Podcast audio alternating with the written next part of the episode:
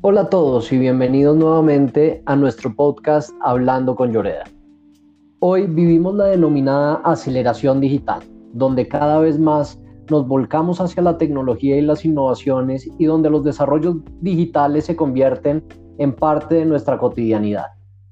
Teniendo en cuenta lo anterior, hoy quisimos invitar a Andrea Rodríguez, asesora técnica del área de patentes de Lloreda Camacho. Andrea, bienvenida y muchas gracias por aceptar la invitación. Estamos muy felices de tener hoy con nosotros a nuestra primera invitada del área técnica de Lloreda, química con maestría en bioquímica. Andrea, bienvenida. Hola Luis, muchas gracias. Bueno, como sabes, el campo de las patentes tiene un componente técnico muy alto, entonces pues estamos encantados de poder participar en estos espacios para resolver cualquier duda que, que podamos tener y pues para más acerca de, este, de, de las patentes en general. Bueno, no, pues muchas gracias a ti por acompañarnos, Andrea.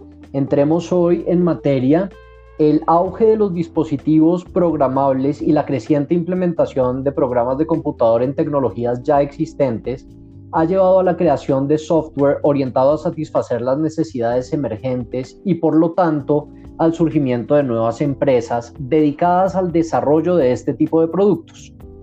Con este panorama, es evidente que la protección de la propiedad industrial relacionada puede jugar un papel determinante en la competencia y el crecimiento económico de los actores en este campo. Muchos empresarios, muchos emprendedores seguramente están interesados en entender un poco mejor, Andrea, cómo funcionan las patentes alrededor de este tema.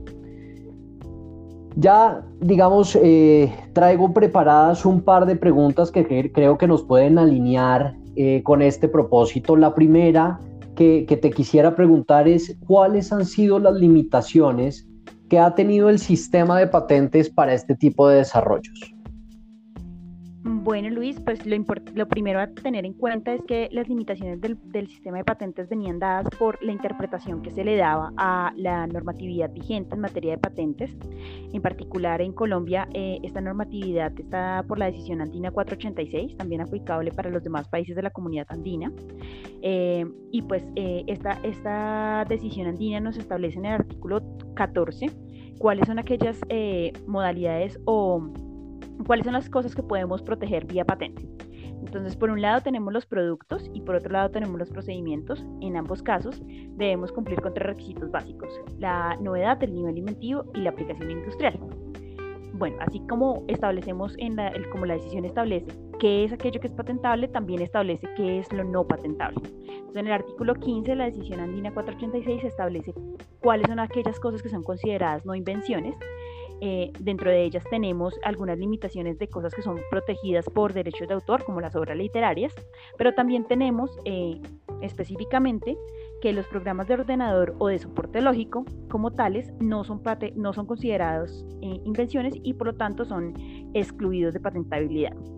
esto nos, lleva, nos llevó a que cuando el auge de los programas de computador se dio, y se comenzaron a presentar solicitudes de patente relacionadas con programas de computador, estas eran vistas como eh, excepciones a la patentabilidad y no se llegaba ni siquiera a analizar sus méritos, no se llegaba a analizar su novedad, su nivel inventivo o su aplicación industrial, pues se consideraba de tajo que no eran patentables por relacionarse con programas de ordenador. Eh, Andrea, seguramente el sistema colombiano ha ido evolucionando. Eh, ¿Cómo se ha adaptado este sistema? Sí, claro, Luis. Eh, pues después de, ver cómo este, este auge pues ha, tomado más fuerza y sobre todo desde, pues, el, desde que los celulares y los, eh, los dispositivos programables hicieron cada vez más eh, partícipes de la vida diaria, pues el sistema de patentes se comenzó a adaptar, pues porque ya es casi imposible desligar el desarrollo de programas de computador de los demás campos técnicos. Eso llevó entonces a replantear la interpretación que se le daba al artículo 15 de la decisión 486 y a considerar que todas las invenciones relacionadas con programas de ordenador eran no invenciones. Y pues eh, esta, esta mm, reconsideración o reinterpretación de la norma eh, vino a, concretarse por primera vez eh, en el 2012, cuando la Superintendencia de Industria y Comercio, que es la entidad encargada de estudiar y otorgar las patentes en Colombia, eh, emitió la guía para el examen de solicitudes de patente de invención y modelo de utilidad, en donde se estableció que existía pues que existían algunos criterios para considerar que una solicitud relacionada con programas de ordenador era elegible de estudio, es decir, que se podía superar esa barrera de la no invención y considerar que era materia patentable. Pero bueno, pues eh, en esta guía entonces estableció que había dos criterios básicos para, para superar esta barrera de la no invención, siendo primero que la solicitud debería dirigirse a una de estas categorías mencionadas en, la, en el artículo 14 de la decisión 486, es decir, que debía relacionarse con un producto o con un procedimiento. Y en segundo lugar, que esta em, solicitud se debía referir a algo más además de, o sea, no debía eh, dirigirse exclusivamente al programa de ordenador, sino pues a, algo más. Este algo más, eh, en este momento, y pues desde hace unos años, eh, ha venido siendo como un, criterio, un tercer criterio para evaluar este tipo de solicitudes y se relaciona con una aplicación técnica de la invención que se reclama y que se describe en esta solicitud. En general, pues eh, esta aplicación técnica eh, se relaciona con una unión a un componente tangible. Es decir, eh, pues cuando, cuando estamos hablando de una solicitud de patente que se relaciona con un producto, pues la, la unión a un, ejemplo, un elemento tangible pues es más fácil de ver, mientras que cuando eh, una invención o cuando una solicitud se refiere a un procedimiento, eh, se considerará que la aplicación técnica existe si, esta, si este procedimiento se vincula con un elemento tangible, por ejemplo, un aparato, un celular, un reloj inteligente, un eh, una cámara, algo, algo tangible, y además si este proceso implica la transformación específica sobre un producto.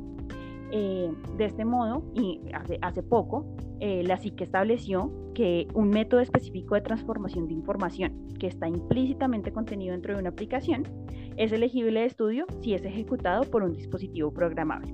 Entonces, de este modo, en este momento, eh, lo más importante pues para tener en cuenta a la hora de, presentar o de considerar si una, una, invención puede ser patentable o no, es eh, resaltar este componente técnico.